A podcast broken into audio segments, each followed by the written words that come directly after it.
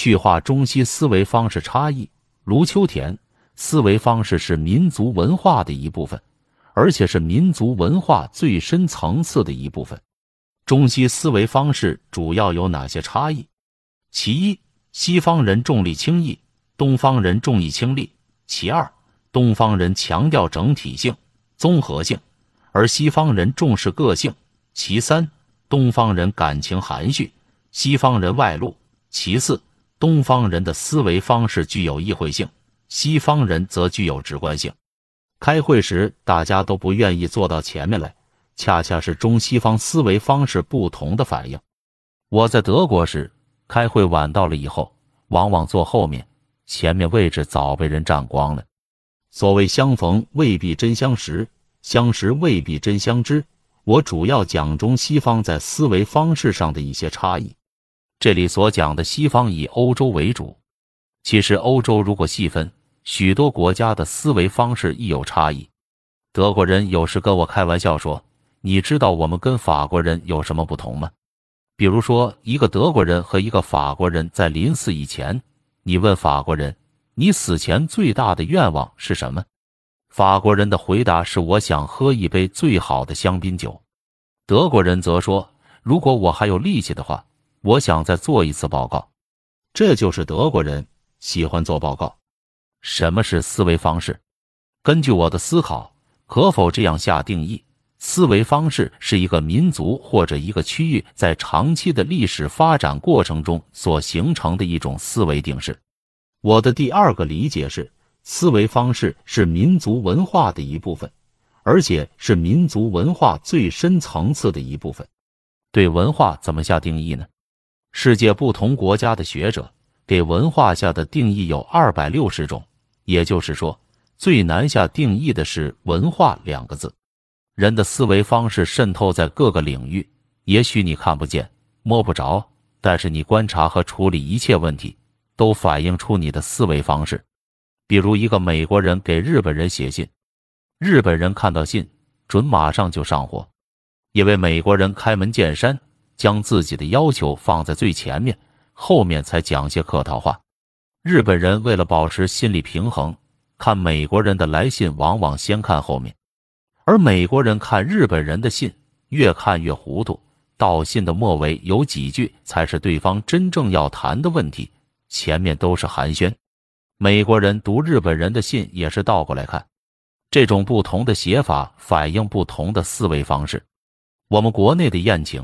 主人在宴会开始前就开始致辞，而国外的祝酒词是在主菜以后、甜食以前。有人问为什么要放在后面呢？讲完再吃饭不是更好吗？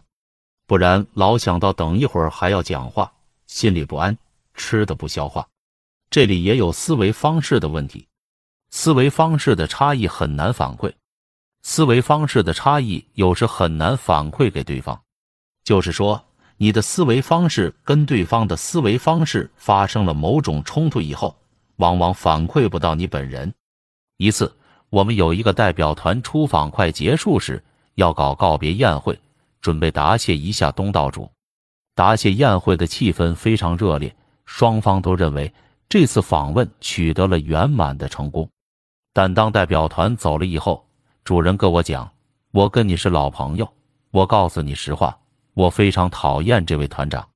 我问你为什么讨厌的？他说：“这位团长和我握手的时候，眼睛却看着我后边的人，竟然还跟他讲话，这是对我人格的侮辱。在他们国家，握住谁的手必须眼睛看着谁。可惜这位团长没有机会，也永远不会有机会听取这个主人对他的意见。记得有一年，荷兰有位贵宾到中国访问。”安排他的夫人参观幼儿园，那天下着毛毛细雨。他到达幼儿园门口时，看见一群孩子站得笔端笔正的，在门口迎接他。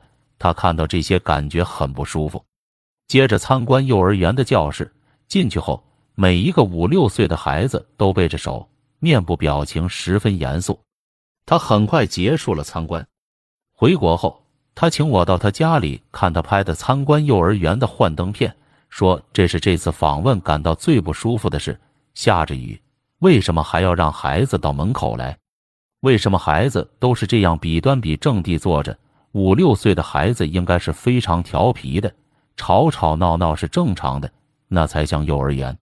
我想，幼儿园的老师为了做到秩序井然，一定做了大量的工作，认为这才是有礼貌的文明表现。而就欧洲人的思维方式来说，是很难理解的。我们出访的代表团在活动最后一般都是交换礼品，我们送给德国人礼品，对方立即打开并表示感谢。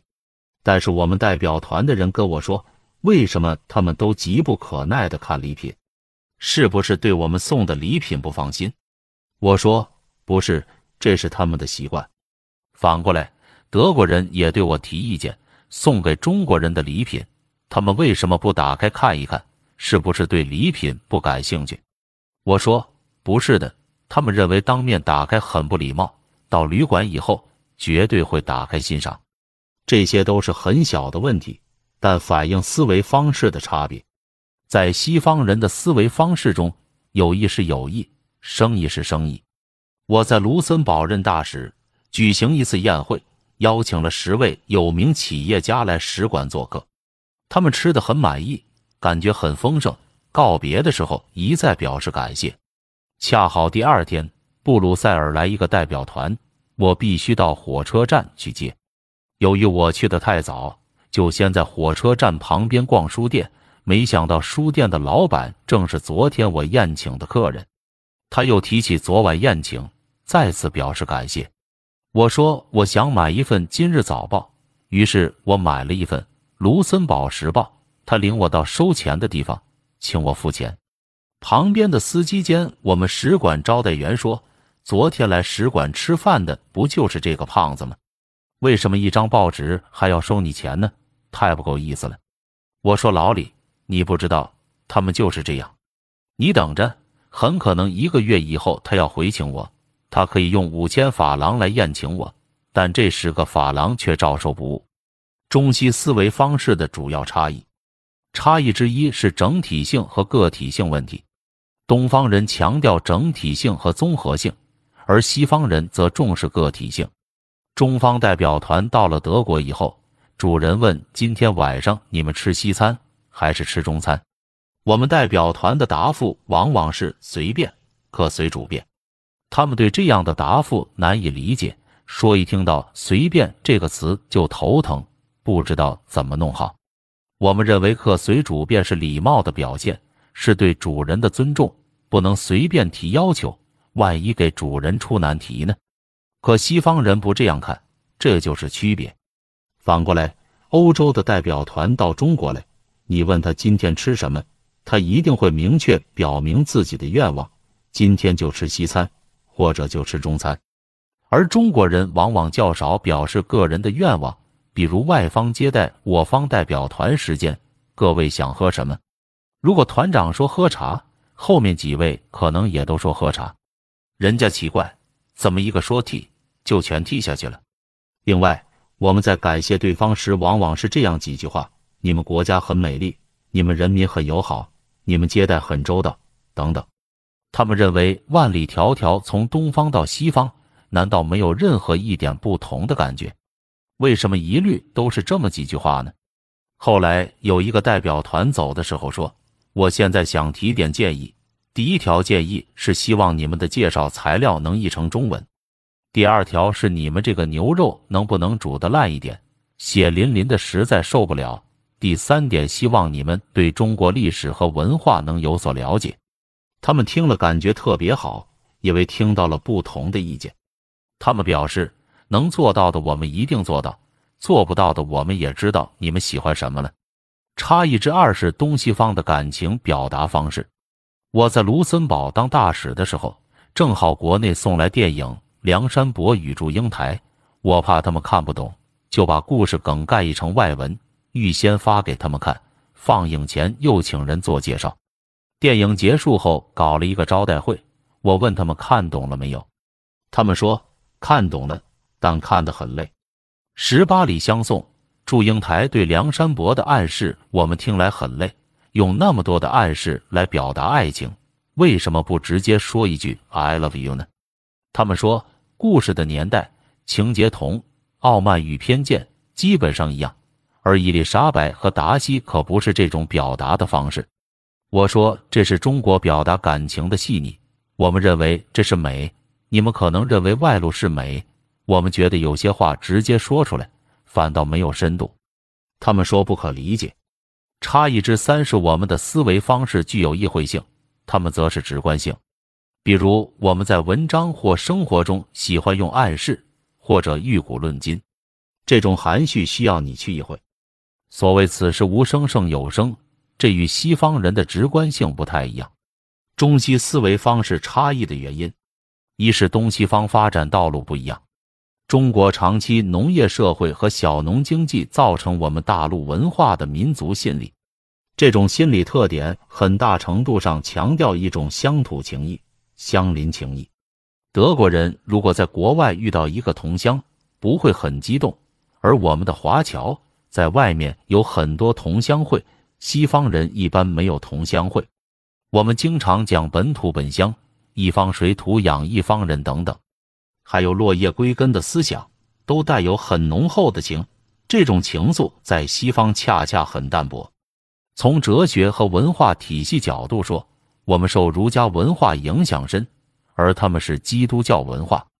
思维方式的差异和原因讲完了，我很愿意再讲讲德国的思维方式。